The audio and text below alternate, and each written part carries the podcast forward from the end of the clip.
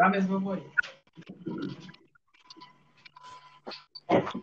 Então, nós somos do segundo B e nós vamos falar sobre as raças de caprino. A dupla é eu, Luiz Felipe e a Camille Pereira. Eu vou começar falando sobre a raça Boyer, que é uma das mais utilizadas no Brasil. Esse nome é derivado da palavra holandesa Boyer, que quer dizer fazendeiro. É, essa raça é uma infusão de, de caprinos do, de sangue angular, europeu e indiano. A maior aptidão dessa raça é a carne, a pele, principalmente. Os machos pesam em torno de 110 a 135 quilos e as fêmeas entre 90 e 100 quilos. É, diariamente, é, essa raça pode atingir de 150 até 170 gramas por dia no ganho de peso, é, mas há casos quando o rendimento é muito grande de 200 gramas por dia. É, a puberdade da, das fêmeas dessa raça é, acontece aos sete meses, mas estudos comprovam que os cabritos dessa raça podem acasalar é, com sucesso é, aos 180 dias. É, essa raça é o que produz maior porcentagem de rendimento de carcaça é, entre as pequenas criações, um peso de 38 a 43 quilos de massa viva. E a comercialização acontece entre 5 e 9 meses, é, quando a carne é saborosa, macia, atrativa. É, a pele do boyer tem alto valor como couro, é, quando comparada à pele de outras raças.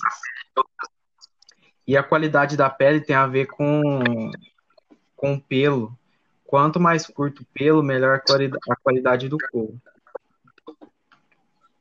É, outra raça que eu vou falar é o Mochotó, é,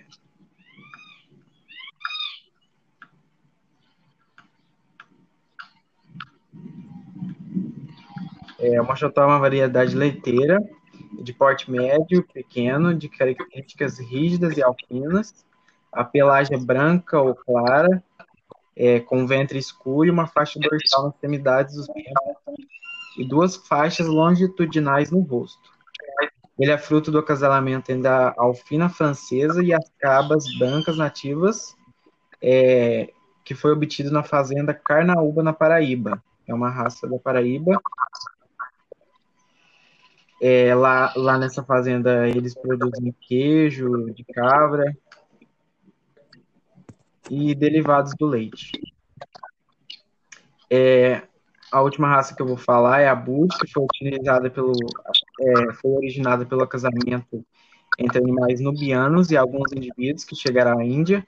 Então, uma raça, indi, uma raça indiana. É, esses indivíduos que vieram é, para a Índia é, vieram de uma região chamada Bruti, e por isso eles receberam esse nome que é Brut. É, por, por, por eles não saber o nome da raça na época, né? Ela pode ser identificada de, de maneira fácil, por conta da pelagem, que é preta, orelhas e, e o focinho chitados, e também apresenta desenvolvimento corporal compatível com atividade de corte, é, com dorso comprido, largo, reto e bastante horizontal, e um lombo comprido e largo que determina as carcaças de melhor qualidade. E é isso. Oi, meu nome é Camille. Eu vou falar também sobre as raças de caprino e vou falar das principais características que elas possuem de todas as é, raças que eu achei importante. Eu vou começar pela raça repartida. Uma forma da gente reconhecer a raça repartida é porque sua característica é sua pelagem ela é praticamente dividida ao meio, ao longo da linha de, dor, da, de dorso, com duas cores de, é, distintas, também conhecida como surrão, que tem um significado próximo à roupa suja, roupa rasgada, por causa da mistura de, pe, é, mistura de pelos claros e pretos estão dando uma sensação ali de sujeira na pele, no pelo de, dessa raça. Ela é encontrada no Nordeste e sua principal aptidão é a produção de pele, sendo assim usada para corte em cruzamento. Ela pesa em média 36 quilos, os seus chifres são dirigidos para trás, para cima, para os lados, as orelhas são medianas, com extremidades arredondadas. É, o seu pescoço é embutido no tórax, o corpo alongado e de abdômen amplo e pelagem.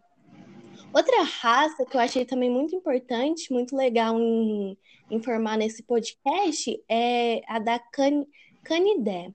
Essa raça, ela é, parece ter sido segregada no Vale do Rio Canidé, que fica no Piauí, mas também há pesquisas e notícias que sua origem seria no estado da Bahia.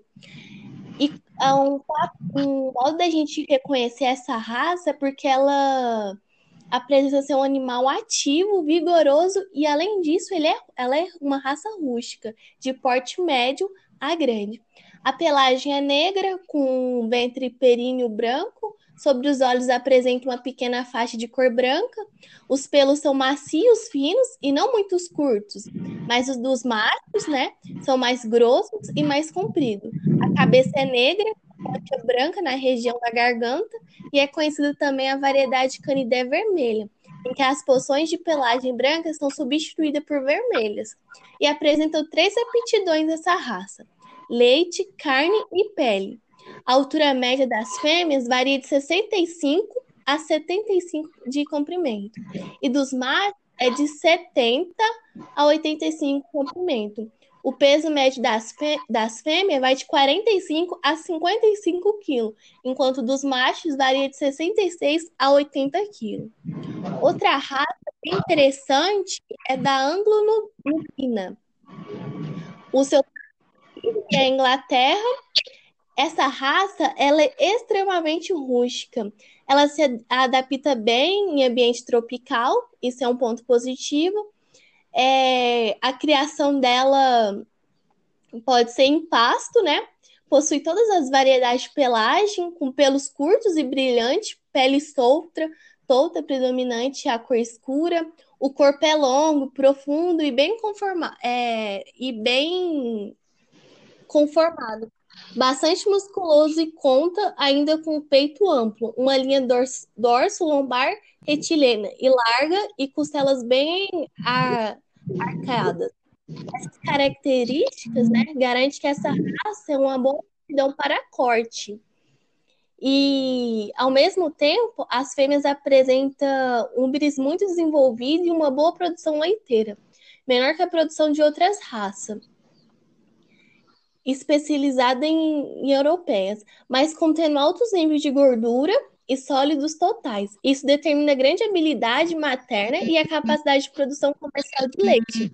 Por isso, a raça é classificada como, du como de dupla aptidão, o que tem determinado seu uso mais intenso na caprinocultura de corte brasileira, por conta da possibilidade de uma exploração mais rentável. Então, essas foram as raças que a gente achou importante para trazer para esse podcast.